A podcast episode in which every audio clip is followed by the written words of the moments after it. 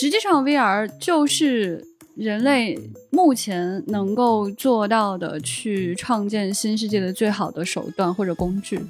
然后让我最激动的其实是有一个魔兽世界的，其实坐在那个狮鹫上，然后飞越人类的那个主城，那感觉当时看完会觉得哇塞，我一定要做这件事情。所以在 VR 就是这样一种状态，就是你去看一个人直播吃东西，跟你吃东西之间的区别就是这么大。这样的话呢，就可以拉着一群小伙伴到各种各样的虚拟世界去玩耍。去玩，对对对。而且这个这边是未来局旅行团啊，大家看这边，一起走。我在那个地方，我就觉得这个事情我还没有看够。然后那导游一直在催促我，然后旁边还有一个小浪花一直在拿那个小枪，在哔哔哔哔哔哔哔在那边飞什么钞票什么的。我当时坐在现场，就立刻跟这位创始人说，请给我增加打人功能。OK，come on。棒棒棒棒，好了吗，朋友们？那就开始喽。吧吧吧吧吧。录了吗？录进去了吗？太好了，好，就是这个开场哈，耶！大家好，欢迎来到由未来事务管理局和喜马拉雅联合打造的丢丢科幻电波。今天是我们的星际茶话室，耶！耶！对我们今天会聊一个呃想了很久，我自己个人也疯狂感兴趣和喜欢的一个话题，就是关于现在的 VR 这个技术以及嗯 VR 的内容。那今天呢？Virtual reality。那，对，对我进行这个话语补充的就是你们的老朋友未来局的局长金少廷。对对对。那今天我们还请到了一位非常重磅的嘉宾啊，我们这位嘉宾就是特别的低调，但是我仍然认为他现在是国内做 VR 做的最好的一位朋友。然后他的他不是你个人认为，他就是个 fact。对，让我们先有请我们今天的嘉宾，欢迎我们的 Eddie。Hello，Hello，大家好。那我们最近为什么正好有这样的契机来聊这个事情呢？也是正好赶上 Eddie 作为威尼斯电影节 VR 单元的官方合作方，把今年威尼斯电影节的很多的 VR 作品带到了国内来。现在这个展仍然在展映当中，大家在三里屯可以看到啊。然后我们一会儿让 Eddie 介绍一下，怎么样才能在线下体验到这些很棒的 VR 作品。那其实说到 VR 呢，我们三位也算是因为 VR 结缘的吧。对，哦不止，但是是是是，我们很早就认识，但是因为 VR，我们成为了更亲密的合作伙伴，然后一起探讨 VR 和研究 VR 非常长的时间。那 Eddie，你能不能先给我们的朋友介绍一下你自己？我们是从二零一六年开始吧，就在 VR 这个方向上就开始进入一个新的旅程吧。对然后我们从原创内容制作开始，然后后面其实延展到全球的内容的引进，然后展映、发行，以及我们现在正在做的构建的一个新的虚拟世界、虚拟平台。嗯所以，因为我是学计算机出身的啊，所以从大学的时候就一直就是《黑客帝国》的粉啊，所以就 也从那个时候就开始就在想说未来的虚拟世界会是什么样子。嗯然后在一四一五年的那个时候呢，就忽然发现，诶，VR 这个东西从还在实验室，然后就变成一个更加可以让大众可以去接触的这么一项东西了。没错。然后那时候就忽然觉得，哇，这个时机是完全不可以错过的，对对对。所以就从一四一五年那个时候就开始，就一直都非常关注，在学习、了解、研究。嗯然后在二零一六年的时候呢，我在原先的那个工作平台上，呃，去组织了一个，当时其实是呃，在国内第一个 VR 领域的一个非常大型的活动。对啊对嗯，就对啊，VR 峰会，然后当时也有请到全球的嘉宾有来参加，然后我们也搜罗了很多的技术以及相应的内容，把它放在一起，然后给大家去呈现。我们当时还一起做了烧火工的 VR 的 demo，那是 对，那时候是的是的在那那一六年的时候。是。嗯，对当然，确实是因为这个契机让我觉得特别特别兴奋，说就是我不仅仅只是看这个东西发生，而且我可以亲自见证，甚至是可以参与到这里面去。嗯对我觉得，这是非常非常难得的机会。是的，所以一六年底嘛，就做完那个活动之后，就说我不能只是一个观察者的身份，我必须要亲自下场啊。对，所以在一六年底的时候，我就成立了自己的公司，然后跟一群小伙伴就开始了自己新的旅程。新的旅程对，然后开始做 VR 的呃这个原创内容。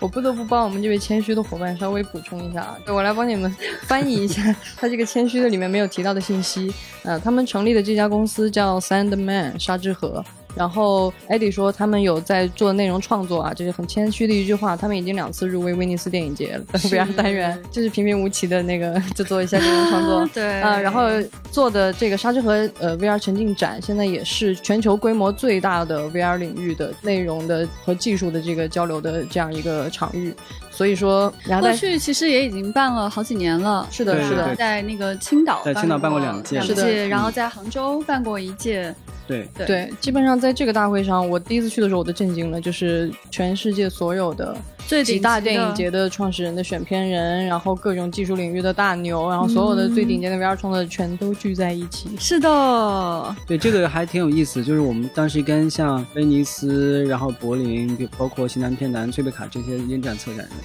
他们唯一一次聚的最全的，居然是在中国。就很开心说，就是因为呃，艾迪自己对这个事情感兴趣，对然后呢，我们通过他真的建立了跟全世界最顶级的做 VR 的人的这种连接，我们确实能认识到现在正在发生的真正最前沿的这些事件、这些可能性。然后这些年确实也是跟着艾迪一起见证了 VR 的变迁，从一四一五年开始，一直到今天，这么多年过去了，VR 这个领域到底发生了什么样的事情呢？我觉得艾迪告诉你的事情，基本上就可以说是 最真实的一个状况了。对所以接下来等一下我们也会，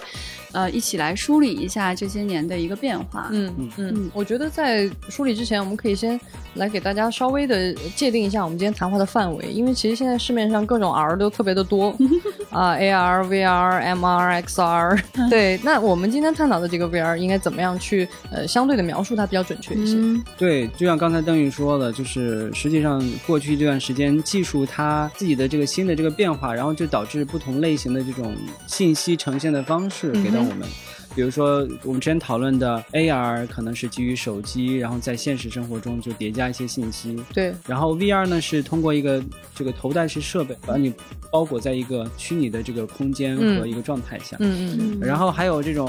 XR 呢，也比较混淆了啊，就是它可能是虚实结合，但是它可能是用屏。或者是用 AR 眼镜的方式去呈现啊，就是就是概念上比较混乱啊。是但是这个呃，我觉得在过去这段时间，不管是从技术的成熟还是内容成熟上，首先其实是在虚拟现实这个方向。对对，啊，因为这个领域确实是几个非常大的厂商和公司都在花非常大的投入去能够嗯推动这个方面的发展，包括是 Facebook 啊，包括苹果，嗯然后甚至是微软。虽然他们之前做的眼镜是那种呃混合现实眼镜，嗯，但是他们在 VR 这个部分上其实也做了很多的工作。是的，是对的，，所以就是我们今天讨论的，可能更多还是基于一个新形态的这种头戴式的设备，嗯然后把你包裹在一个完全虚拟的环境之下，嗯然后给你去呈现不同类型的体验和内容这样子一个方式。嗯嗯嗯，我非常喜欢艾迪刚刚用的一个词啊，嗯就是把你包裹在一个虚拟现实里。而且是提供了一种体验，这很重要。就是我们说我们去看 VR，只是常用“看”这个字去表达这个行为，嗯，但其实它不不是只只有那个眼睛感受到的东西，所以它其实是一种全方位的一种体验。我在这个环节就非常想要听听大家，就是最初接触到 VR 的时候的那种为什么会那么兴奋，嗯那种就是它什么地方就让你这么着迷？我其实第一次看 VR 是当时那时候还确实是很早期啊，很初期，当时就是一个手机，然后套一个壳子，嗯我觉得大家啊其实很多都知道。但是我们当时看的，我记得是有三个已经渲染好的，就你并不能进到那个空间里去互动啊，但是是嗯纯看的这种视频类内容。一个是环太平洋的电影的做的，然后还有再就是那个猩红山峰吧，叫 Crimson Peak，然后那个电影的一个内容。然后让我最激动的其实是有一个魔兽世界的，就 有有个魔兽世界的视频，你就看了以后进去以后，你其实是坐在那个狮鹫上，然后飞越人类的那个主城。那感觉当时看完会觉得，哇塞，我一定要做这件事情。对，当时其实还是说把你放到一个虚拟的环境下，让你有一种身临其境的感觉。但是随着其实后面看了越来越多的内容，其实发现它可以给大家带来的这种体验和人类感官的这种可能性是无穷无尽的，是非常非常丰富的。所以现在才出现了，除了刚才说到的这种视频类内容之外，它也有和音乐结合的这种音乐的体验，然后有戏剧的体验，然后艺术空间的这种呈现方式，包括多人一起进行互动的这种娱乐内容。它也不见得一定是游戏。它也有可能是这种去探讨人和人之间的这种关关系系的嗯这种类型的内容，所以我觉得它给大家展开了无限的可能性。嗯我觉得这就是我虽然你看做了这么长的时间，但是一直都是非常活在兴奋和这个激动之中，是因为我觉得每天都是全新的。哦，interesting，对。其实艾迪刚刚是简短的几句话里面总结了现有的比较清晰的各种 VR 内容的形态，是对是是是。但其实 VR 在特别早的时候，因为它的技术可能也没有那么的好，对所以我们最早看到的 VR 其实都是相对粗糙的。就是那个时候很多人唱衰，就觉得说这有什么大不了的。不就是 三百六十度环绕的一嗯对，好像有点纵深，有什么大不了的？嗯但其实我觉得这种态度是没有能够看到一个技术在诞生的时候，它的现有的条件不代表这个技术本身的可能性啊和它未来的潜能。对，那对局长呢？我知道你超爱 VR，你能 给我们分享一下为什么这个东西如此的让你着迷？对，我觉得 VR 就是像邓韵说的，它不管是今天的状态还是昨天的状态，它都不代表它真正的状态的嗯这样的一种嗯、呃技术或者说一种媒介。嗯对，就是当初刚看 VR 的时候，就会有很多人说啊，这个就是有一种身临其境吧，然后可能这个就是有点像戏剧吧，或者这个就是有点像说你就是真的去了那个地方还是怎样。我觉得随着我们对 VR 就看的越多，然后静下来思考，又重新进入到那个世界，我觉得这些想法都是不正确的，或者说对这种媒介不公允的一种想法。就是实际上 VR 就是人类目前能够做到的去创建新世界的最好的手段或者工具。嗯也就是说，呃，就像人类去太空的时候，呃，你不再认为上是上，下是下。嗯啊、因为在太空嗯它的逻辑是完全改变了的。嗯那么在 VR 当中也是一样，就是你现有的物理规律、现有的任何一种思维定式在里面都可以被打破。嗯这该有多么迷人呢？嗯，它会多么有趣呢？它的可能性会多到什么样的一种地步呢？是今天我们作为一种原始人类跟这种媒介刚刚开始起步，我们都很难一一把它列举出来的。嗯这恰恰是它最棒、最棒的地方，最吸引科幻创作者或者科幻迷的一个地方。是的那刚刚为什么觉得它是一种体验哈？就是其实当你戴上 VR 眼镜，然后戴上一个降噪耳机，然后你坐在一个椅子上的时候或者站着，，OK，有可能你站着，但是你可以躺着。对 Anyway，就是当你去实现这个东西的时候，你并不是只有眼睛和耳朵在工作，嗯实际上是你的大脑在工作没错。，嗯就是说，在一个新的 VR 环境里面，不管它是用色块儿，还是用什么粗糙的建模，还是用手绘，还是用嗯。什么样的风格，去给你创造了一些视觉，你的大脑很快就会告诉你，这就是你的现实，对对对对，这是你作为一个普通人类，作为一个生物没有办法逾越的一个门槛，嗯就是你的大脑不会再抗争，是你的大脑会一秒就放弃。没有外面的世界了，没有所谓你过去的现实了，你在这里就是在这里。完全这个移动的色块就是这个世界的基本原理。对对嗯，然后你脚下可能有地面，可能完全没有地面，你可以坐着，毫无知觉的就能够以一个非常高的加速度向前前进嗯啊，然后你面前的世界可以随意变形。所以这些没有道理，这些没有规则，就是这个世界特别棒的一个地方。所以我们说的是所谓看 VR，就是你的大脑通过你的所有的感官在体验这件事情，嗯并不是说一定要穿上那个 suit 才有对触觉。是的，并不是说你耳朵里面一定有一个特别迷人的声音，你才觉得它是一个迷人的声音，嗯。并不是说你真的把脚插到了冰里，你才觉得这是冰的，嗯不会，你的大脑就告诉你这就是真的，嗯非常有趣。恰恰因为这样的强烈的这种可以欺骗大脑的这样的一个原因，所以 VR 技术即使是在现有的这样的一个条件下，它能够创造的这种体验也是无穷无尽的，对。也是最吸引我们想要投身到里面说。看看能做点什么，嗯。对，所以刚才其实局长说到，就是他这个空间的创建其实是可以呃无限可能性的，因为我们太习惯于生活在物理的现实中，对没错。所以就会很自然而然就会把他的一些逻辑、一些方法论带到这个新的空间里，是就设计新的空间的过程里去。但做着做着过程就会发现，哎，其实我们还有更广阔的天地可以去做。为什么不去尝试那些新的东西，完全现实中生活做不到的呢？嗯对吧？对所以今年其实，在威尼斯影展上有一个作品很有意思，它叫 Labyrinthos，就是一个希腊文的名字。它其实是讲那个克里特岛上那个米诺陶的那个迷宫的，嗯但是它去呈现这个迷宫的过程是用非欧几里得空间去实现。哦，就你你转一个门，它就转到一个新空间里去，嗯就它、哦 cool 它是把各种空间叠加在一起。哎为什么我没有体验到这个？就是啊，嗯，是我我，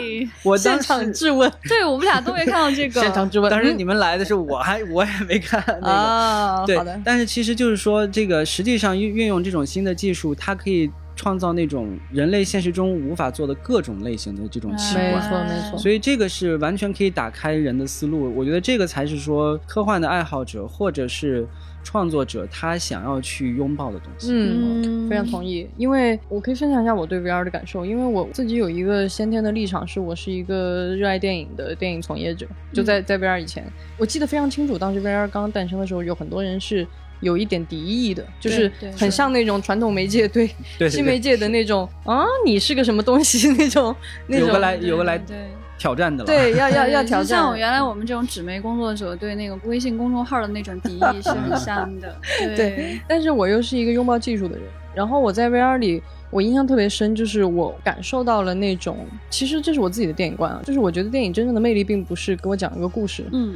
或者是给我看了一个什么奇怪的场景，一个画面多漂亮。就是从小我喜欢电影的最重要的一个原因，是因为它向我敞开的是一个新的世界的门，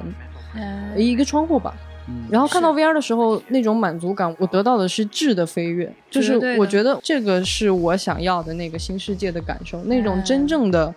去到那个地方的那种强烈的，你的大脑都会告诉你说这是真的。的那种真实感，我觉得这个是非常有趣的。就是其实我是一个很喜欢用理性去对抗很多东西的人，因为我喜欢在这个过程当中思考。比如说，我记得就是 VR 那时候刚诞生嘛，那个时候技术也不太好。我记得 VR 刚早期的时候充斥着特别多那种很多烂的刺激你感官的，比如说恐怖的对体验啊，或者是过山车什么的。我当时就看了一个很烂的一个恐怖的体验，那个烂到就是它下一秒就在一个全黑的环境里就很俗，然后呃灯光不时闪烁，一个大宅子，然后从那方飘来这种恐，就是一些。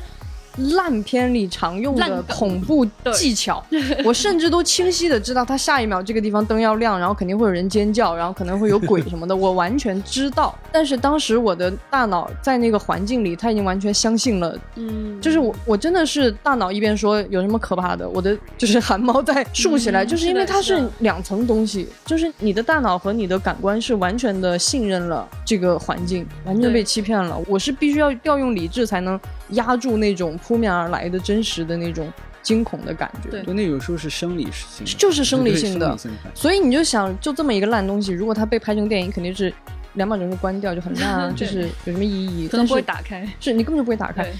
当然了，我也不是认为这个东西在 VR 里是好的，我只是想借此来表达为什么我会喜欢它，就是它能够让我的理智下线，嗯。就是它能够把我的身特别好身体的那层本能给发挥到极限。所以我为什么喜欢刚刚 Eddie 用的那个包裹那样的那样词，就是其实电影在诞生的时候，它有一个特点，就是为什么电影刚诞生的时候是在一个黑暗的空间，大家要坐在一块儿，其实就是为了用仪式和这个环境的刺激，迫使你必须把注意力集中在荧幕上。这是一种对感官的剥夺嘛？就是你坐着的时候，你也不需要干别的，然后你的听觉和视觉是被屏幕吸引走的。但是我觉得 VR 这个技术本身，它的剥夺是更彻底的它。天然占据你全部的对，它全部占据，它占据的更彻底，所以我反而会很喜欢这种。有的时候你会那个感觉很妙，就是比如说有的时候我戴 VR 眼镜，但是底下可能有个缝儿，呃有个缝儿，比如说这时候有人对，从你不得面前走不说，这过，现在西方人做的 VR 眼镜，那个对于鼻子这个部分的处理，都给我留下了过多的余地。对，就是我特别喜欢那种瞬间，就是你明明在这个虚拟世界里非常投入，嗯，但是那一小个缝儿提示你外面有人走过，你还在一个假的哎空还在现实对，但是那一瞬间那种异的感觉。那种叠加的感觉让我觉得特别嗨。嗯，是，所以，所以我觉得 VR 真正让我迷恋的一个就是那种彻底的去往新世界，另一个就是它嗯带给我的这种理智抗拒不了的这种沉浸。哎，说的特别好。作为创作者之后，就不管是看小说还是看影视，我总是会感觉到那个创作者的存在。我我会觉得那个造物主的存在，然后我会不断的去进行某种对抗，嗯哼我会觉得这样不好，或者嗯那个用意我看的太明显了，我就会失去快乐。我其实并不想知道这些。嗯就我作为一个孩子的时候，我可能不知道，我就很沉浸；但我知道了，我就没有办法那么沉浸，我就会去想太多。但是 VR 是一个让你就是没办法想太多，嗯有的时候你会带着讽刺的心情，先看到它的第一个画面，说就这，就 哦就这，然后你就给我弄个这种就是这么粗糙的建模，你就想要让我进入到你的世界当中吗？可是很快我大脑就放弃了，太快了，可能就那么几秒钟，我大脑放弃的真的是无比的快。比如说，就最近那一次去看那个小楼的那个带来的作品，其中有个叫《轮回》的一个作品，啊，嗨，我一进去就有一种就就是这，我想，我当时大脑里就是想，这七八年过去，好像也没有什么长进进，是吧？挺失望的，怎么现在获奖作品这水平呢？但是我在里面可能待了几秒钟，你会发现他想让我看见的那个血腥的世界，让我这种不合理的，好像 bug 一样穿过这个死掉的动物的身体，然后那个就干枯的手臂抓着那种、嗯啊围栏，那些东西。我重新又感觉到了一种强烈的、无法抗拒的冲击感。嗯它既让我害怕，想要逃离现场，又吸引着我，特别想知道接下来会发生什么样的一些新的画面。嗯我觉得我深深的被这种媒介再一次折服了。嗯，对你，如果让我在现实生活当中，或者我就在电脑屏幕上看到这一段画面，我会觉得确实是没有钱做这个，这真的是真的钱不够，然后不够精细，然后这个设置也特别的随便，然后视角的转化也不够新鲜，各方面我就啊。能做出一万种批判的姿势，但是，一旦到了那个环境里面，是。我就是很愿意放弃这一切。是我很想很想就在那里面感受这一秒带给我的奇异。有时候我们在给一个人看 VR 作品的时候，同时旁边还会有一个显示屏，嗯对让，大家看，告能看告诉你这里面他看的东西是什么。对就有些人看那个屏幕就说哦，就这样子，就这样子，但是我当然都会跟他说，我说你看到的屏幕上的东西和你真正用眼镜看的，其实完全不是一样的感受。真的不是一个感受。对，你知道现在很多人都会觉得说，我在某个人的直播里看到了张家界，我在某个人直播里看到了珠穆朗玛峰，它就是这个能一样吗世界了。是其实不是，它跟你脚踩在那片大地上，所有的感官都扑面而来的时候，就是不一样。所以在 VR 就是这样一种状态，就是你去看一个人直播吃东西，跟你吃东西之间的区别就是这么大。是是是，是的，所以叫体验型媒介嘛。嗯有些东西其实就是不太好表述。是的是的甚至有时候你会觉得看像 VR 这个领域的东西，觉得很好，但是你又很难很难用文字去形容。对真的是这样啊。然后当时你就会觉得，哎呀，这个好词穷啊！就有时候你知道美食，我有时候也是觉得，就是你就就嗯就会说，哎，这个好好吃，但是你除了说好好吃之外，你没有什么别的词可以形容它。对对啊所以就是对但是这个而且有时候东西只能嗯亲自体验。对，对，就有的时候你在电影里面看到也是这样，就是当你想跟别人复述一个电影的时候，你就会觉得我在这儿说的这些东西跟我看到的其实是有很大差异的。也就是说，如果我只要用简单的语言可以描述这个世界，又何必拍电影呢？对是对吧？对那如果说我们用一个平面的屏幕，二 D 的这样的一个屏幕，就能够展现这件事情的全貌了的话呢，那这个头戴的意义又在何处呢？嗯，嗯，我觉得这个问题特别好，就是我觉得这个问题可以从两个层面来看这个相同的问题，一个是作为观众，你一定要相信说这种媒介它绝对是不一样的。我觉得它的飞跃不要觉得说好像只是看的更有纵深了，好像跟嗯三 D 电影没区别，没有，完它完全不一样，因为荧幕始终在你的正前方，你的你的眼睛聚焦的点永远是那几个，但是 VR 是整个的空间，影像是环绕在你身边的。的这一点是非常非常重要的。然后我觉得这个问题反过来也应该提给那些创作者，就是因为我觉得在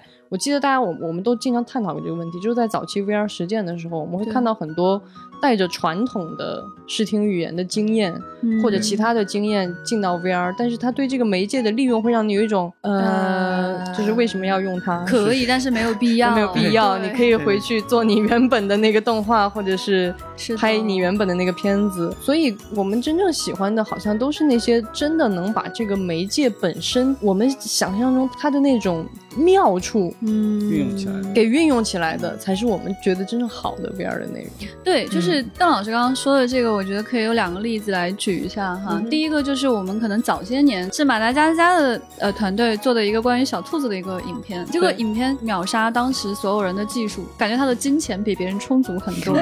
他的建模绝对最动画技术能力也很好。对，而且他非常知道怎么做动画，因为他对经验非常丰富。对但是你看这个 VR 作品的时候，你会觉得有一丝丝的难过，因为你觉得你看到的这个东西真的就跟他平时拍的电影是很像的，对而它不足以称之为是一个全新的体验。对你还是看到了一个好玩的小兔子的故事，但是你没有在这个里面给到我新的感觉。是，对，就是可能就跟我坐在那儿看电影的那个状态收获的信息量是差不多的。对，就是对它没有能够很好的运用这个空间，嗯其实相当于还是把事儿摆在你眼前了，只不过这个呃稍微看的，只不过它的剧场可以往左往右，顶多就是这样。对，但他讲了一个故事，又是那种非常传统的动画短片的故事，所以你看完以后，你真的很失落。就是我戴上那头显，你知道早期的头显是很重的，嗯对于我这种颈椎病患者，我每 看一个 VR 都很痛苦。对，而脖子现现在头显也还是很重，而是且我发现我不仅鼻子比西方人小，我整个头都比西方人小。在艾迪那边看到最后的时候，他拉到最后，我还是觉得不行。然后我整个人的过程就是我要这样一直拖着他，扶着，嗯，全程拖住。对啊，全程拖住就就算了吧，主要是因为它有的时候会那个显示你的手，然后我就能看到一双特别傻的手在这个世界里，然后 在我的脸旁边，的脸。对，就很困扰，真的太困扰了。就是这个很快就会改进了。这次我在小楼那边看的，就蒂尔达·斯温顿配音的那个短片，嗯哼，这个短片它其实就是蒂尔达·斯温顿他本人性感的声音在你耳边 whisper，我只是冲着这个去看的，但是它里面有一个环节真的把我吓到毛。嗯，你们真的没有意识到吗？他在里面想要告诉你，他就想告诉你，你在这个世界里面会有一个新的现实，嗯哼，不同于你外界的现实。对，这个时候，他做了一个虚拟电子赛博毛毛虫。啊，对在你手上爬。对，你你对。我所有的理智都在跟你说，冷静，冷静，冷静，它不是真的毛毛虫，它就是虚拟，而它甚至没有任何触感，因为我其实没有穿任何只是一个像毛毛虫的线条，甚至没有更多的细节对，它就是一个发光的线条而已。但是它为了让你感觉到说这个东西有可能存在，它就让那个毛毛虫很慢、很慢、很慢在我的爬手臂上爬到我的手上，然后再爬到我两根手中间的一根不存在的线上。，对，整个那个过程就是真的就是邓老师说那种理智跟大脑。直觉搏斗的一个过程，而且这个过程对我来说格外挣扎。就前面说的那些什么血超级怕虫子，哦 前面说的那些什么血腥啊、恐高啊，然后突然脚底下什么都没了呀，那种对我来说就是哇哦，好棒的体验。对，看到这个虫子的那一刹那，我就失去了理智。然后我当时在想，怎么办？我应该把头显扔了，还是应该告诉自己，劝劝自己？太难了，没有必要。你看他，他想了那么久，但其实那个画面我都几乎没有想起来，对 因为很短度日如年的那其实几秒很短。对对对，度日如年，对，所以我就是想告诉大家，就是说，其实 VR 的体验真的很妙，它可以跟你大脑发生某种关联，然后让你大脑去相信那些不存在的东西。是的，我这里就忍不住要给大家强烈安利我跟无数人安利过的一个很早期的 VR 作品，叫 Defrost。这个作品这是一五年还是一六年的作品？应该就那呃一阵 Defrost 一五年，一五年啊，你看很早了，很早了应。该是咱们几个可能第一批看到的，对，是是第一批看到的。对，而且呢，它有一个什么特点？它还是那种其实是个三百六十度视频。对对，就相当于可这里可以给大家拓展讲一下，就是 VR 里现在有两种形式的内容，大概粗糙的这么分的话，你可以看到。一种就是我们说的三百六十度的视频，它是用前期是拍的全景，就三百六十度都有画面，你可以理解成它生成的是一个平面影像，虽然它三百六十度都有，你你就想象你每个角度贴着镜子吧，啊，然后上面都有都有屏，然后能能显示。还有一种就是我们说的更多的这样一些体验的内容，它是用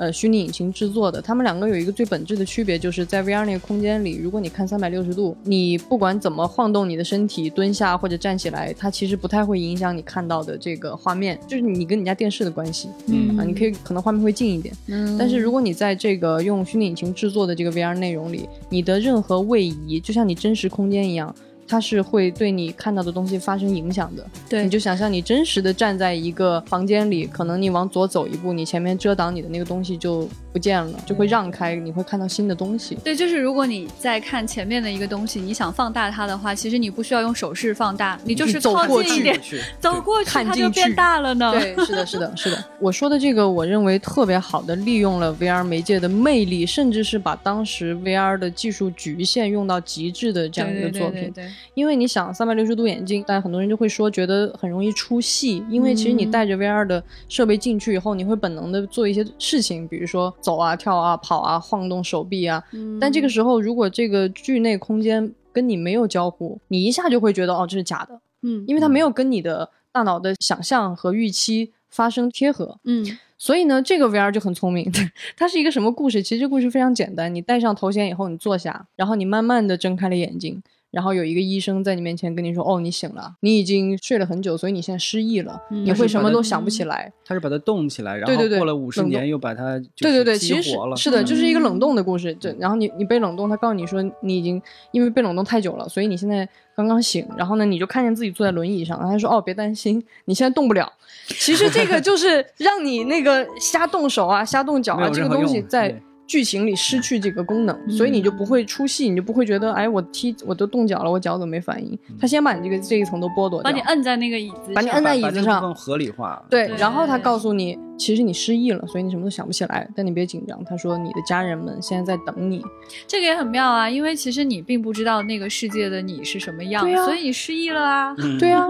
他就是让你，其实那个代入感是一下就更强烈的。对，嗯，然后呢，他就说你失忆了，然后但你的家人们在等你，然后我们现在去带你去见他们，然后他就推着轮椅把你从一个房间啊推到了另一个房间，然后这个时候一开门，就真的是大家就在看着你，因为就是摄影机画面就那种在直视你的眼睛那种感觉，然后站了一排人，然后他说嗯、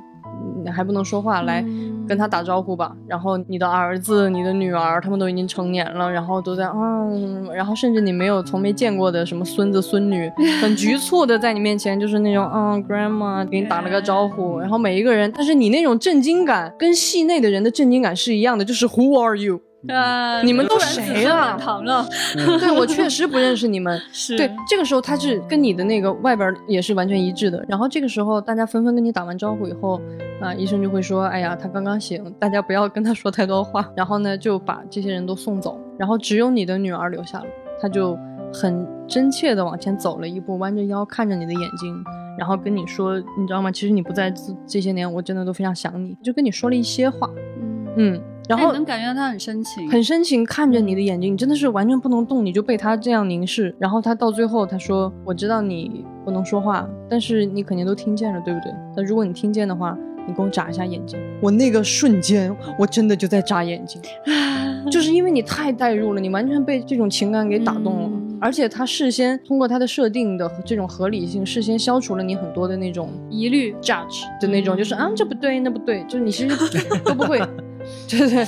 对，可能我是这样的人吧，就是会嗯。先让你把这些东西都没有，然后你要说故事也没什么故事，就这么简单，就是一个人活生生的站在你面前，告诉他他很想你，嗯，就这么简单一个事情。嗯。但是那一瞬间，你那种情感的那种浓烈，你的那种代入感，你的那种想要赶紧给他 feedback，就是哎，我我能听见，我能听见，别别伤心，那种冲动特别的真实。所以我觉得在一五年这个作品，当时是我在看了那么多当时的 VR 的实践的，我仍然觉得这个让我记忆犹新。对对，因为他真的做到了一种叫做体验的东西。是的，而且当你离开那个世界的时候，你会在想说，这个创作者太聪明了。嗯，他不仅仅是说我在这个局限的技术的情况下做这件事，而是他巧妙的利用了所有的局限。是的，没错，所以我我觉得就刚才还是我们因为提到了很多次关于体验这个词，对，我们在其实从呃一五年开始啊，不管是我们自己做的作品，还是看别人做作品，就是大家也都逐渐其实是把这个媒介的特性做了很多的修订和嗯推演。没错，没错。那么最先，你确实有很多做戏剧啊、做影视的人加入进来去做这类这种类型的内容。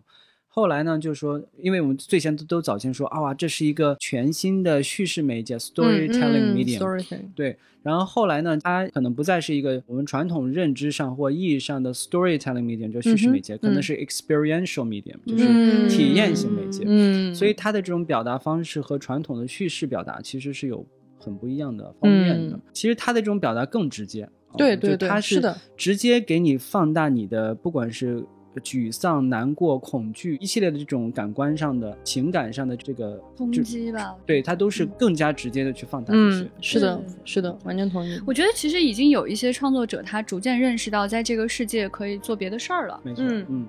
前些年就是一五一六年那个 VR 刚刚引入，然后大家突然觉得这是一个技术的前沿，然后很多投资想进来，很多人想做这个事儿。那当时我们就发现一个很有意思的现象，就是当时大家比较相信的是技术，对就是当时拿到钱比较多的一些创业公司，其实都是在做技术的。是但是 Eddie 很不一样，他一开始就跟我们说的很清楚，我是想做内容的。嗯，而且那个时候真的全球我们搜了一下，可能算上 Eddie 就两到三家在主要做内容的这样的公司。就就国内方面确实是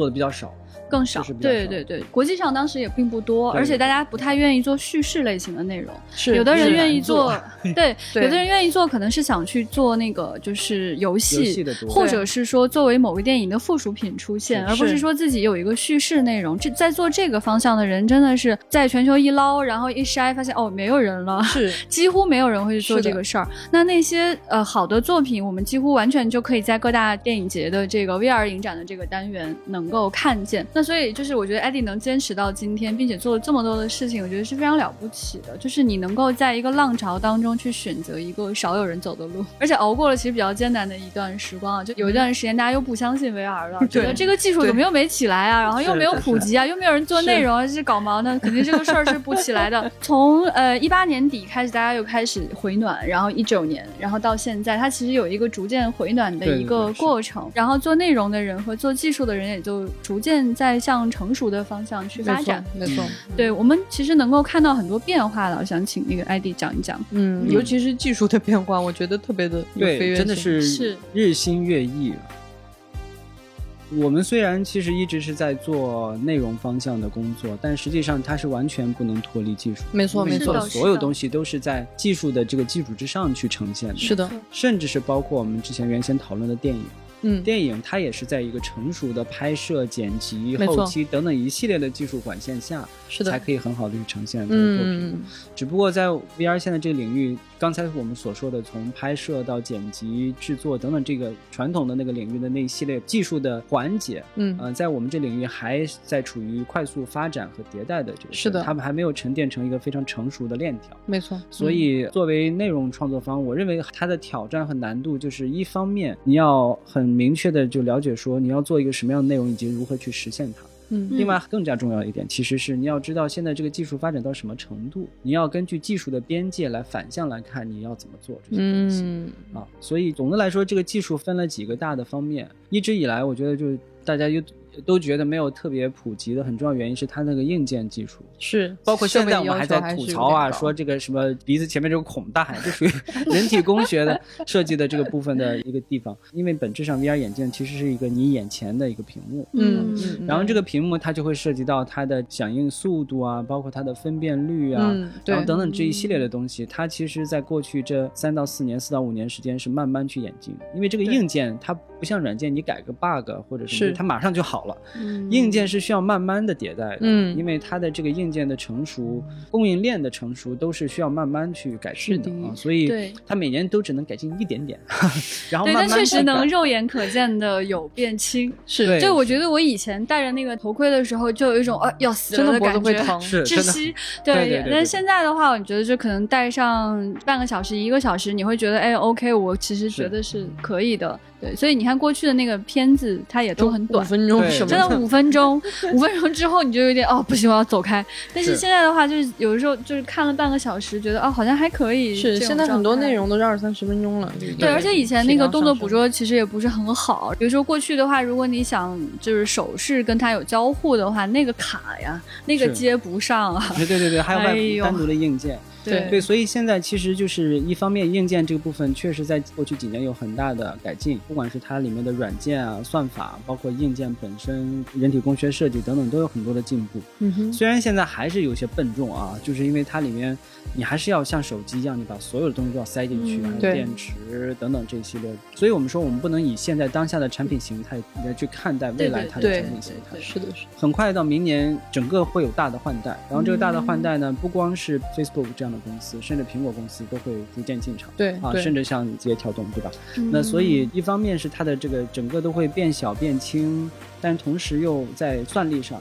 会进步。嗯，另外还有就是对于人跟所有的虚拟世界进行交互的这种方式。也有很多的进展，比如说刚才其实局长提到过的，原先你只能用那个手柄，嗯对吧？对现在其实你可以用手势，嗯然后后面还可以用眼控，啊，嗯对，眼睛它就经试过通过你的就像我们说的那种眨眼啊，眼睛看左看右啊，它已经可以起到作用了。对对，所以这些东西都成熟的时候，我们可以想象一下，我们每个人进到一个虚拟世界，都有一个自己的形象。然后你在这个虚拟世界里面，不管是说话、眨眼、用手势，彼此都是可以看见的。嗯是然后这种时候，就是会把大家带入一种新的社交的场域。嗯。呃，然后去呈现新的东西，所以我觉得这个确实是技术的演进给大家带来的这个新的对。方向和可能性。然后它对于内容创作本身也提供了新的工具。没错没错，我们马上可能要去呈现的那个纸鹤那个作品，它就是用手势去跟这个空间去进行互动的，对对对有的是用哎声音去互动的，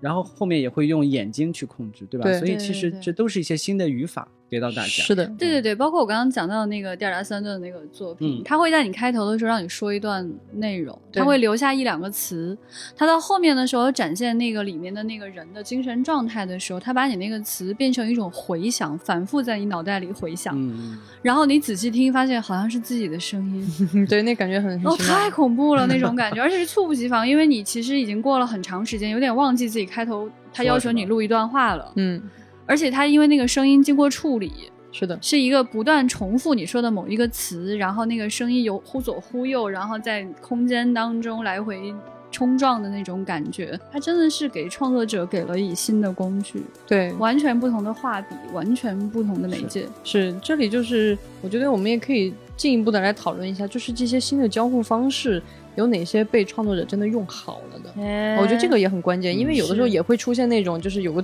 手势，一会儿让你这个，然后弄了半天，你发现好累，没有意义，嗯就是我这个地方是我不交互又怎么样，或者是我这个地方用手柄有什么区别吗？有的时候达不到这种必要性的时候，就会让你感觉非常的累赘。是的，嗯。而且有的时候，其实现在你来看啊，它那个交互有的时候其实不是完全 work 的，嗯。就，它有的时候一定会失灵。是是是，我记得我上次去艾丽那边看的时候，就是有一个那个木偶的那个东西，就是它有一个需要转的东西。啊，嗯嗯嗯。它有点像一个沙盘，啊。然后那个小木偶就在那个沙盘上，它要骑着自行车从这儿走到另外一个轨道，然后你需要在上面做一些那种很像机械按钮和那种嗯。旋转的那种工具的嗯东西，然后帮助他向前去推进这个故事。嗯我就一直卡在那个地方，然后感觉到非常难过，非常手足无措。我我多次喊人来帮我去转那个东西，我都没有成功。那个时候我就在反思说。我如果要去做一个作品的话，我觉得可以去掉这些没有必要的事情，然后不要让用户觉得这个事儿是必须去做的一件事情。就是我们到底有没有想清楚，我在这个过程当中想表达的是什么？嗯，对，我觉得对于工具，总的来说，就是大家都是有一个熟悉的过程。就是新的这些可能性出来以后呢，我觉得所有创作人都要也要都要通过思思考同时也要去实践。你要用过这些工具，才知道哪个更顺手。对对对，就像你画画也用画笔一样，没错拍电影你用摄像机一样，是的。都是需要试的。再给大家分享一个，就因为都很抽象，我给大家讲一个我在 VR 里看到的对于技术的很好的使 Dear 用。Angelica，在这个 VR 的系统里，呃，出现了一种新的绘画工具。大家可以想象一下，就是你小时候第一次在 Windows 上使用画图那个 功能的时候，那种感觉，就是在它诞生了一个在 VR 这个环境里非常适用的一种绘画工具。也就是说，你可以在一个空间里像雕塑家一样，但是用绘画的方式非常轻巧的嗯画出立体的画面。然然后这画面还可以变换和动，它不是一幅一幅、一帧一帧的，它是整个就是可以在时间里去流转的。这东西它就特别适合那个，就是你一生的故事里面那种七只桶的那种语言模式，嗯就是在原著当中那个七只桶它是有拥有一种三维的语言体系。。对，就它写东西不是从左至右或者从上至下，它是在一个三维空间里面构建一种像迷宫一样的一种书写方式。是的那。这种书写方式就暗示说，这样一种生物，它的思维能力可能会比我们强很多。没错，没错。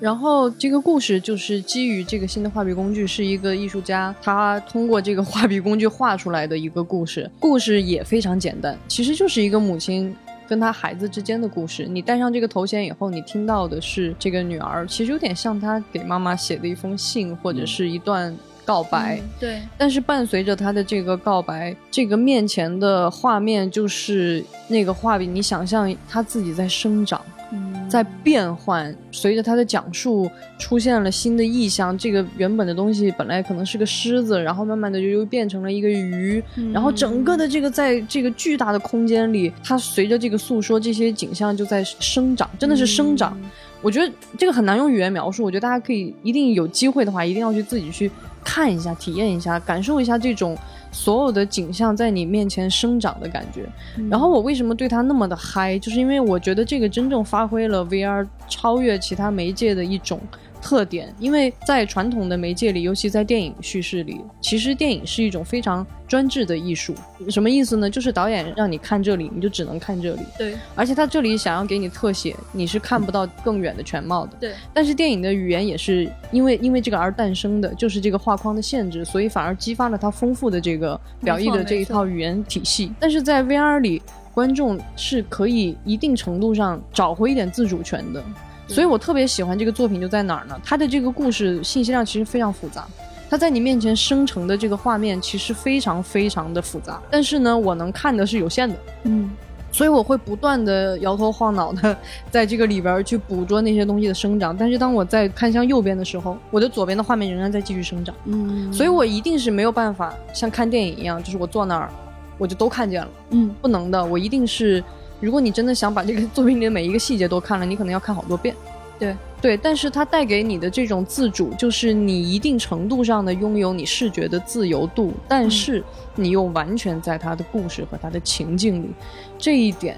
是我最爱的一点。他的作画是完全利用了上下左右所有的立体感在做，但他的画笔又是那种其实是单薄的平面的东西，所以这种强烈的这种二 D 跟三 D 的交错的感觉，以及你的非常聪明的引导你目光的这些方法，都让人觉得很惊叹。最棒的是，这个故事真的很感人。是你听完他讲的这个故事，你会真的潸然泪下，对我非常非常打动。对，这里就是谈到了 VR 设备未来的一个可能性，就是当时我就整个掉眼泪，稀里哗啦，然后就非常的。邓老师那个就是是我哭的稀里哗啦，不光是我被故事感动的，我是真的是被这个媒介本身带给我的那种满足感和那种新的体验给震撼的，就是那种眼泪不是说啊我好悲伤啊，你个妈妈真感人，就是你看到了一个这样的世界。你在里面这么自由的在看一个故事的时候，那种感动。然后我我只是想说，这个时候的设备呢，就让我的流泪变得非常的难受。哎，是的，是的，整个头显压在脸上。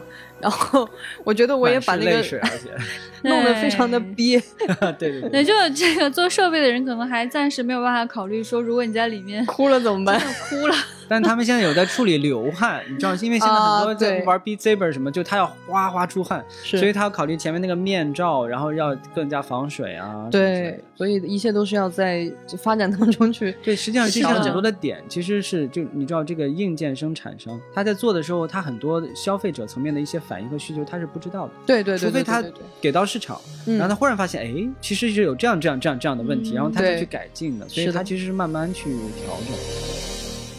因为刚刚说到这个新的交互技术嘛，就是我之前还看过一个作品，是我目前为止我认为在使用眼控这件事情上让我感受到意义的，嗯，而且用的很好的一个作品，叫《旅客名单九十九号》。这个作品是个什么样的故事呢？其实它是一段非常非常悲伤的故事，就是关于一个列车进去以后，你就在一个车厢里，但是这个列车。驶向的是一段非常恐怖的一个终点，好像是像地狱一般。对，像地狱一般。但是在这个过程当中呢，他那个眼控是怎么来的？就是本来你一开始站一个位置，然后比如说这个时候你看到了一个人，然后你盯着他看，然后就会有一个小的加载圈，滋，然后你的视角就过去了，你就变成你就变成他了。比如说我现在盯着局长局长看，然后滋，然后好棒的设计，我就到你那儿。对，这个就是它的这个，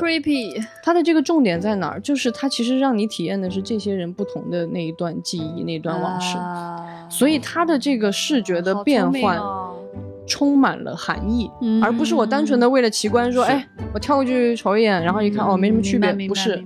它完全是的，它把这个观看这个行为本身赋予了更强大的意义。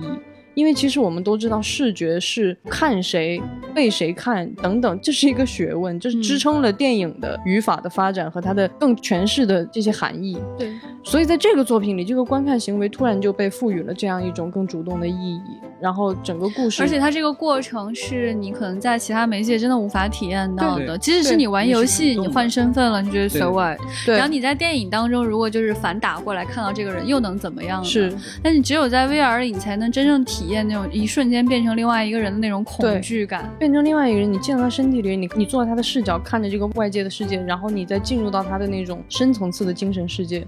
那个感觉非常的打动人，一层一层的进去。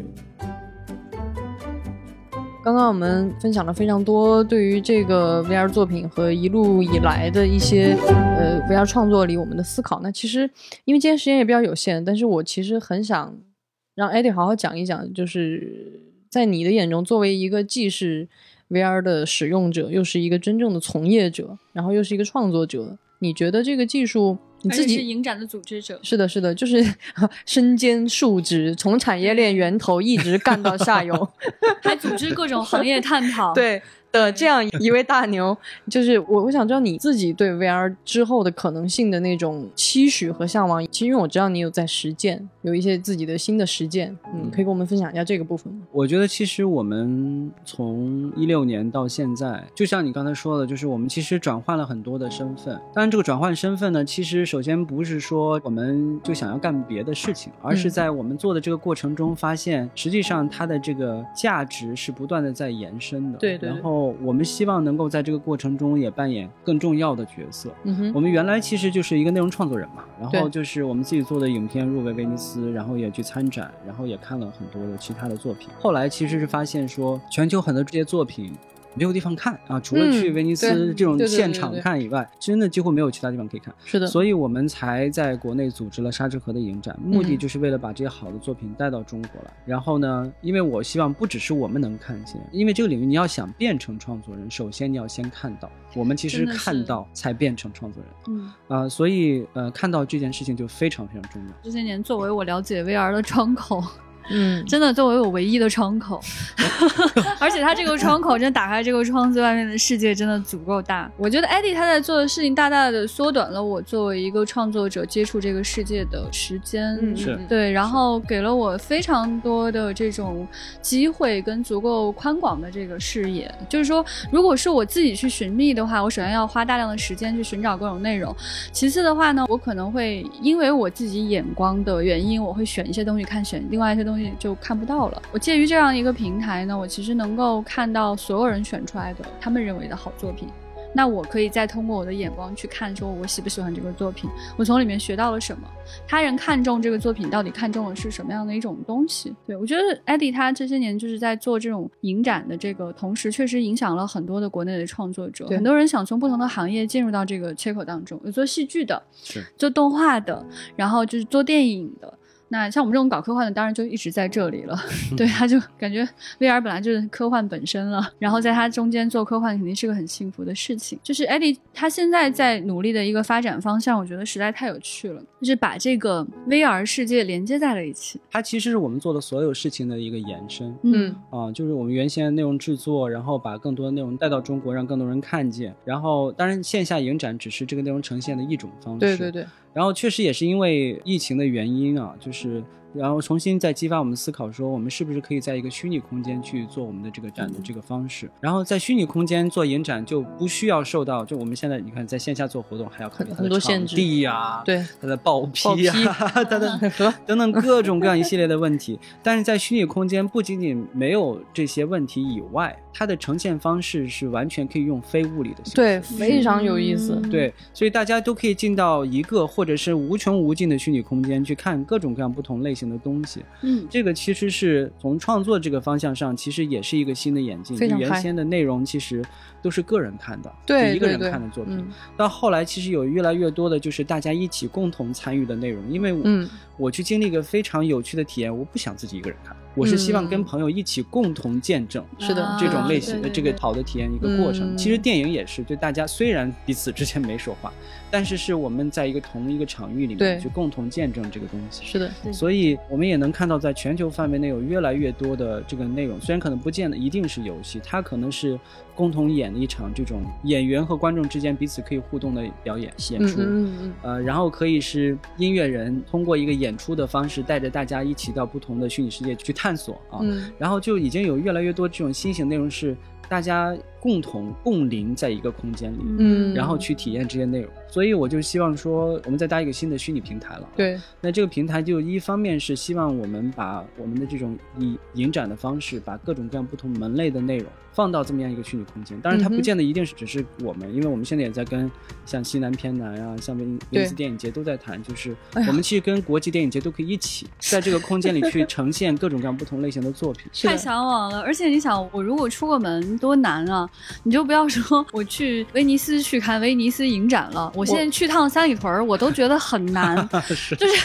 我觉得，我觉得说，如果我可以在这样一个虚拟世界，我一秒抵达一个在物理空间上其实很难抵达的地方，嗯而且中间的这个旅程不仅缩短时间，它还可以有别的奇妙的东西出现。我我跟小浪花不称，其实已经去测试过他们的 demo 了。等嗯艾迪介绍完，我跟大家讲一讲当时我们的体验。你现在就说，你让你让你让艾迪对介绍完对这个平台，就是刚才我说的，就是我们希望让大家在每个人啊都可以有一个自己的虚拟形象。嗯哼，我们现在做的这个平台其实是一个虚拟世界的枢纽，对，就对它其实链接无数各种各样不同类型的中央车站。对对对，差不多是这个意思，嗯。也有点像那个呃《无敌破坏王》里面它那个那个空间一样。对大厅，对对。那个大厅，对对对对对，是的。我们一方面是希望说所有人都用虚拟形象身份进入，然后我们可以通过不同的虚拟世界，就把不同类型的内容给到观众。嗯，另外还有就是很重要一点，就是我们这平台其实是开放了一个接口，对，这个接口可以允许任何的数字艺术家或者创作人可以把他做的虚拟世界接入到我们平台里面。特别好。然后这样的话呢，就可以拉着一群小伙伴到各种各样的虚拟世界去玩耍去。玩，对对对，而且这个这边是未来局旅行团啊，大家看这边一起走。你已经自主带入这个导游的角色了。我觉得不仅是这样，其实是我认为，比如说未来局，其实我们首先要在这个虚拟世界里面去做一个虚拟的未来事务管理局的世界对，啊，然后这个世界呢，也可以是一个子枢纽，嗯哼，这个子枢纽就可以链接更多你们所选择的、想要链接的虚拟世界。是的，啊，其实它就是一个，也是一个 hub 啊，但是它可能链接的这些世界是跟你们相关的。啊对这部分的世界，特别然后到时候你就是在你未来事务管理局的中央广场去集合，然后带着大家去，这个时候好呃局长就可以派上用场了，对就可以带着大家去科幻世界去转。对，比如说艾迪刚刚有建议我们丢丢直接到他虚拟平台上，那这样以后的场景大家就变成不是拿手机听丢丢，而是你可以上传到这个虚拟世界，然后看见我们丢丢那些真实的主播形象，就是你们在每期 banner 看见的那些形象，边跟你们聊天，边大家可以一起边玩边一起玩耍，哇，大家就可以看到我身上那个粉色的那个 波浪，就是洒出去小水点，然后啊前辈都在翻白眼啊什么哎，的。对对哦对对，是的，是的，是的，是的，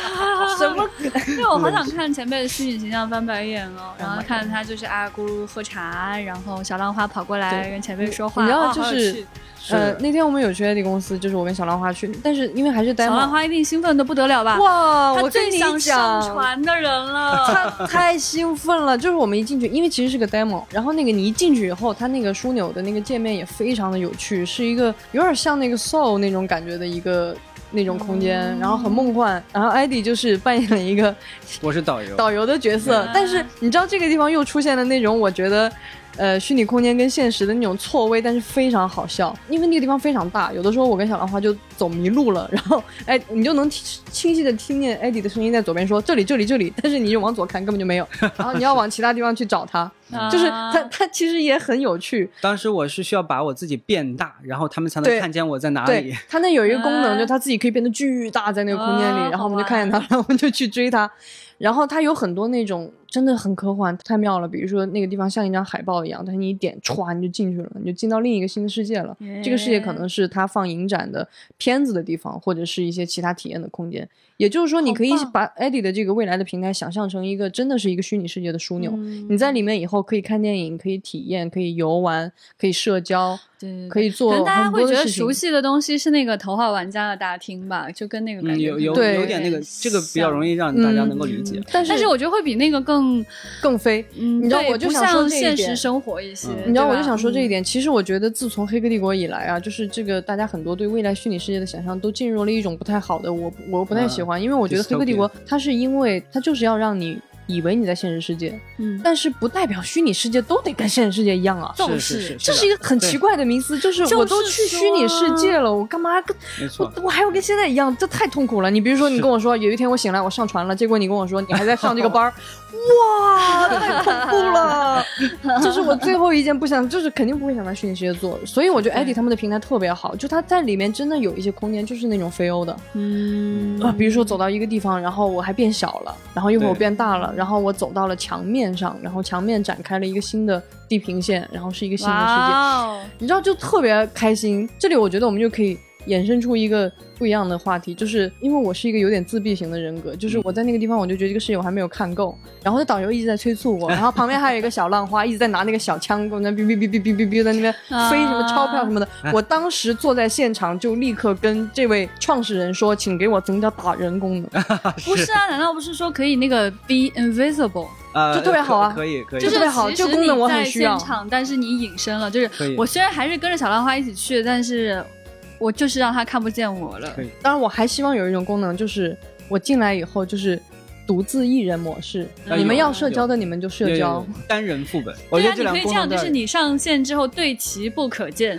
就是比如说艾迪还能看到你，可我们还能看到你，但是特别想骚扰你的小浪花却看不到你前面在哪里啊，在哪里？不，天哪！我我希望我能够把他的声音拉黑。对几个功能，就第一，我把自己隐身；第二，把其他所有人都隐身；对还有再就是定向屏蔽掉某些人。对，很有这个需求。是，那我想象当中就是说我可以在一个全新的宇宙当中，不用符合现在的物理规律，然后我想去哪儿去哪儿。对对。而且那个所谓的哪儿，不是地球上的地图，对对而是说一些我从未见过的新世界，是的别人哇创造这个出来的太有趣了。是。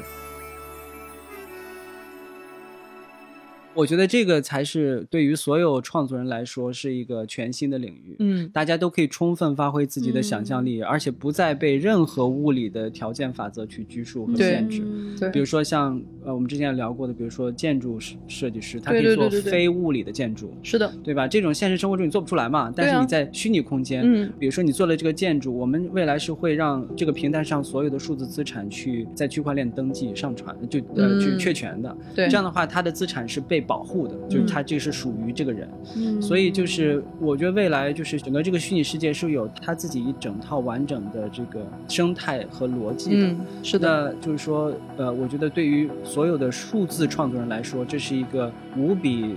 庞大、不可想象的一个新的机会。嗯因为实际上这些数字的艺术家和创作人是构建那个未来那个不断扩张的虚拟世界的中间的那一员，是他们创造的这个虚拟世界。对，其实我现在就会觉得说，网络现在给我一种越编织越紧、越来越小的感觉。嗯，是的，就完全失去了我当时刚刚接触网络，觉得这个世界很大的那种感受。是其实我想在网上做的事情，不是跟另外一个人去探讨这个事儿，你觉得对还是错，是赞还是不赞。我真的就我我其实是不看朋友圈的，我是一个完全不看朋友圈的人。所以很多的朋友觉得你怎么老不关心我的生活，就是，就他只是在挑战我的生活习惯而已。嗯对，那我想在网络上获得的东西是一个又一个电影，一本本的书，一个一个可以去的地方。嗯哼，然后我能找到的朋友，我自然会去找到，我不需要就是完全只是通过网络嗯来进行某种社交。嗯，所以其实网络这件事情，它如果可以像艾迪所讲的这样的一个未来的话，我觉得网络它就是重新变大了。对，对，而且它这个不仅是变大，而且它把我们每个人之间联系的更加紧密了。是的，因为我觉得现在的这一代的这个基于平面的互联网，就像你刚才说的，现在其实是越变越小，而且就即便是我们令人窒息，对。不能复吸，不能复吸。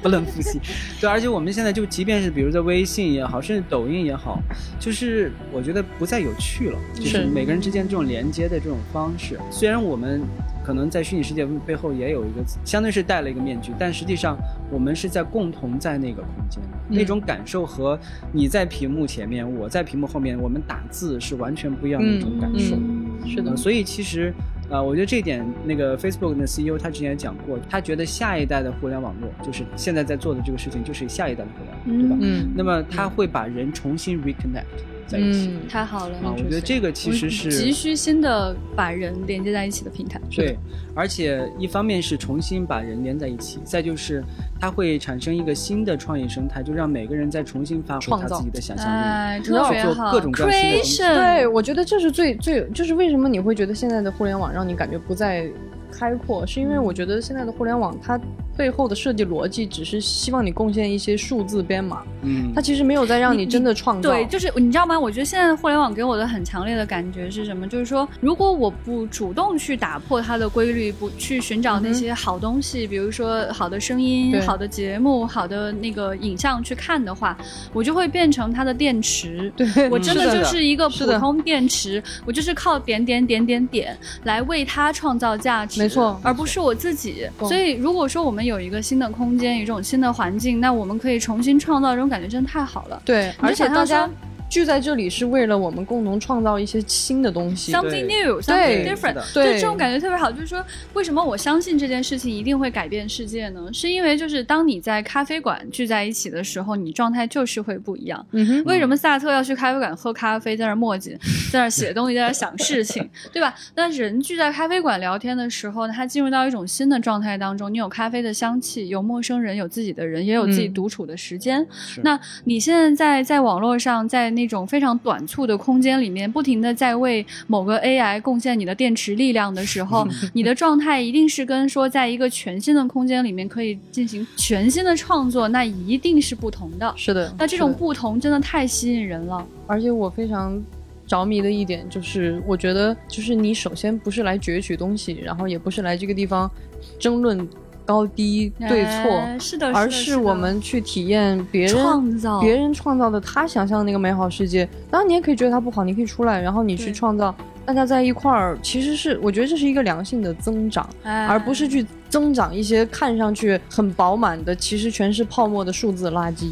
对，是，我觉得确实，因为现在之前这波的互联网已经发展到一个很大的瓶颈上，对然后包括它的商业化也好，然后它的整个的这个生态的逻辑都是闭塞。对，非常闭塞然后。我觉得现在我们在做的新形态的这种互联网，其实是我们把它暂且管叫新形态的互联网，它就有点像刚刚那个万维网 www 被发被发明出来的时候是这，每个人都是贡献者，每对个人都是创作者，然后这个时候这种感觉特别对对，我觉得这个是非常非常吸引人。是的，嗯，在整个这个过程中，包括我们其实由内容创作人变成这种内容发行以及内容平台，包括影展，因为我觉得我们原先只是一个内容创作人的这个身份已经不够了，对，我们是希望能够帮助更多创作人，能够发掘，能够去链接、孵化更多的创作人。嗯然后我们大家一起来共同构建这个新世界，而不仅仅是我一个人在那吭哧吭哧做。哎呀，真好。你看，是的，是的我，们的艾迪这么多年依然如此的谦虚，依然如此的少年，依然如此的对这个世界充满了嗯贡献的力量很美好和美好的向往。对对对，这种乐观的人生。现在这个时机啊，我觉得真的是一个非常棒的时机。，对，就是这种感受是什么呢？就是说我好像快速的看见了一个世界，从发明了轮子到马车，到进入汽车，然后后来进入磁悬浮时代，然后你是经历了这个过程，嗯它很有意思。嗯你也可以出生了之后就坐上了磁悬浮列车，但是。一开始有轮子的时候，那刚刚开始走起来的时候，那个状态是什么样？你一步步看到今天，这个感受是非常特别的。对嗯就像我们年纪大一些的人就知道，以前的显示屏它不是一个板儿，对它是一个呃有凸面的，对对对对 对，一个大坨盒子，一大坨，一大堆东西，然后它整个那个站站在桌子上，可能就是要占很大一块面积的 这么一个东西。然后你逐渐走到今天，发现它可以这么小巧的变成一个平面，掌握在你手中，然后它能有更多的功能。这个过程你你不经历它，你其实不知道这里面的愉悦。嗯对而且我刚刚还在讲，就是说，其实我们现在能看到很多就是入围影展的作品，它其实并不成熟，你能感觉到是新的创作者在进入。是这个新的创作者，他的思维模式是我们能够看得见的，就他好像刚刚摸到这个事业的边缘，对刚刚走进来，说，哎，可以这样去呈现一件事情，比如说一些戏剧舞台的呈现模式啊，一些把东西跟你推得很近的方法呀，然后一些把声音放到你耳朵旁边的这样的一种方式啊，我觉得就是 Eddie 他身边会有一些创作者，他已经在这个世界想了很久很久了，这个世界会给你回报的。嗯、当你在这个世界里面沉浸了很久，你思考了很多它的新规则或者如何打破规则的时候，你的创作就一定是会与众不同的。嗯而且我也希望说，我们在过去这段时间，我们所自己去经历的，我们去学到的，然后总结的，能够分享给更多的人，而不是说我们自己去做。嗯所以我们对也希望能够赋能更多的创作者。所以在哪里可以看你的影展呢？呃，现在是在三里屯 SOHO 的爱乐会艺术空间。呃，现在其实，在展这个威尼斯电影节的今年的竞赛单元竞赛作品。我们现在正好在这个三里屯的 SOHO 的六号楼吧，嗯，爱乐会艺术空间做威尼斯的展映，大家可以到那边去看所有的作品。对，大家上大麦网，对大麦和大麦和那个猫眼都有。都可以，你就搜呃搜威尼斯这个词，应该就能搜到。对，威尼斯的 VR 的 VR 单元的这个展映，嗯，呃，我是希望大家有机会可以去体验一下，因为这个一定要体验，这个东西是需要亲自体验，没法转述。对，就是我们今天说了这么多 都没用，就我们自己都觉得很没用，没用，真的说太多都 没有用，就不如你去在里面待上一分钟。是的，是的，是的，是的。呃，然后我也希望说这个，因为我们的年度活动就是沙之河的活动是十月份，嗯，十月的十三到。十七号，OK，然后这个是在望京那边。今年我们跟以往一样，就是每年我们都会从全球各大国际影展和平台上去选五十五十部作品，会呈现给观众。然后这里面会涉及到刚才我提到的有三六零影像，有互动类型的内容，有音乐演出，有戏剧演出，然后也有不同类型的虚拟世界可以让大家去探索。所以这个，天哪，我一定要上传！我觉得这个世界以后太大了，我是没有机会看完全部的东西的。所以，我们这个平台后面会变成所有 所有延展内容的一个资料馆。我们会有一个有点像那个头号玩家有那个有个电影资料馆一样，就我们会把所有东西都 archive 在那里。嗯，未来就是可以开放给大家。Nice。我也认为说，这个未来的这个世界，虽然我们在做这个虚拟世界的方向的工作。但我认为它不会是一个半乌托邦的，嗯嗯嗯，我认为就是说，我们只要大家做的每一件事情都是在考虑到如何去构建一个更好的新世界和法则和社会的。话，其实它不会像电影中那么悲惨的。对，是的，就是你知道，就是很多时候，你看现在很多电影对未来世界的想象，之所以走向那种反乌托邦，也是无聊的，在于他在那个新世界还在让大家斗争。上班，对，斗争，是的，是的，争个高低。争积分，争个输赢，这就是很多人没有想明白的事。就是当你在那样的一个虚拟世界当中，你不需要再构建现在的规则。对啊，是，对啊。而且在这个新的空间里面，因为它的空间是无限的，是的，所以你不用用一个完全这种零和思维去考虑这个社会的构建，说得好，而是应该全都是增量的。因为 VR 这个话题，其实我们还有非常多可以聊的事情，可以分享。可以经常请艾迪过来聊天。对好呀。嗯，所以今天的节目会先到这样。就是如果大家还想听更多的 VR 的，包括可能一些更学术的讨论，都完全可以。你可以在呃评论区来告诉我们，我们会适当的找机会跟大家。对你有什么好奇，有什么疑问，然后有什么想说的话，都可以告诉我。对，包括你们可以最近去体验体验，体验完了又有什么新的想法，想听我们聊什么，想从艾迪那边了解到全世界当今。VR 生态的 任何信息都可以给我们留言，在群里。艺术信息还是商业信息，我们都乐于分享。是的，是的，是的，对，所以非常感谢 Abby 今天来丢丢，谢谢，谢谢大家，也希望以后很快可以跟大家在虚拟世界里见面。所以今天想跟大家留的一个小问题就是：假如进入这样的一个虚拟世界当中，你会使用什么样的皮肤来表述自己呢？也就是说，你进去之后，你会在什么样的一个身体当中呢？别人会看见一个什么样的你呢？对对对，为了让大家更容易回答这个问题呢，我先请邓月说一说。我，你除了在录丢丢的时候是那个蓝小三角那个拿着茶杯翻白眼那个家伙之外，你你平时大概会用一个什么形象呢？我希望我进去以后就是。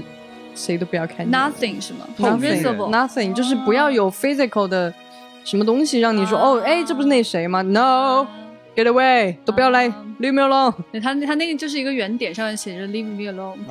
哦，这个可以，这个可以，对 对对，对这个很好，这个特别对，抹抹爱老子。就像就是如果是中国人看见还能看见抹爱老子，英国人看见 leave me alone。那个艾迪呢？你会想要用什么形象？我可能不是一个点，但是可能是一个透明的方块儿啊。对，因为透明的方块儿跟你点一样，就是大家完全看不到我的表情。OK，所以局长呢？你是对看不见表情这件事情，我觉得还挺快乐。就是自从戴上口罩之后，我觉得社交压力变小了。是，真的是，就是这感觉。那你是一个行走的火锅吗？不会啊，我就会有点想去尝试各种我特别喜欢的 IP 啊，随时变。对对对，就是我就会希望能去当神秘博士啊，比如我就是小石，然后我就会穿那样的棕色条纹西装。我预感到你这个氪金量会很大。啊，这个还要花钱啊，是吗？的这样啊，好辛苦啊，这太卷了吧！这都上传了，我还得辛苦赚钱给自己买皮肤。所以呢，朋友们，这也是今天的互动问题啊，你可以在评论区给我们留言，或者是加接待员的微信 f a a 杠六四七进我们丢丢的群来参加聊天。大家有任何关于 VR 想说的话，也可以都分享给我们，嗯要多多的给我们评论、订阅和点赞，帮对，助我们。记得点击订阅哦。然后喜马拉雅还有一个功能哦，就是你可以去评价整个丢丢的节目，啊，对对对，麻烦给大家一个五星好评哦。亲给五星，谢谢。如果不给五星的话，就莫挨老子。你这个，我一会儿再纠正一下你的语哦，调。发音有问题，对，太难了。好，朋友们，今天节目就这样，拜拜。拜拜。大家拜拜。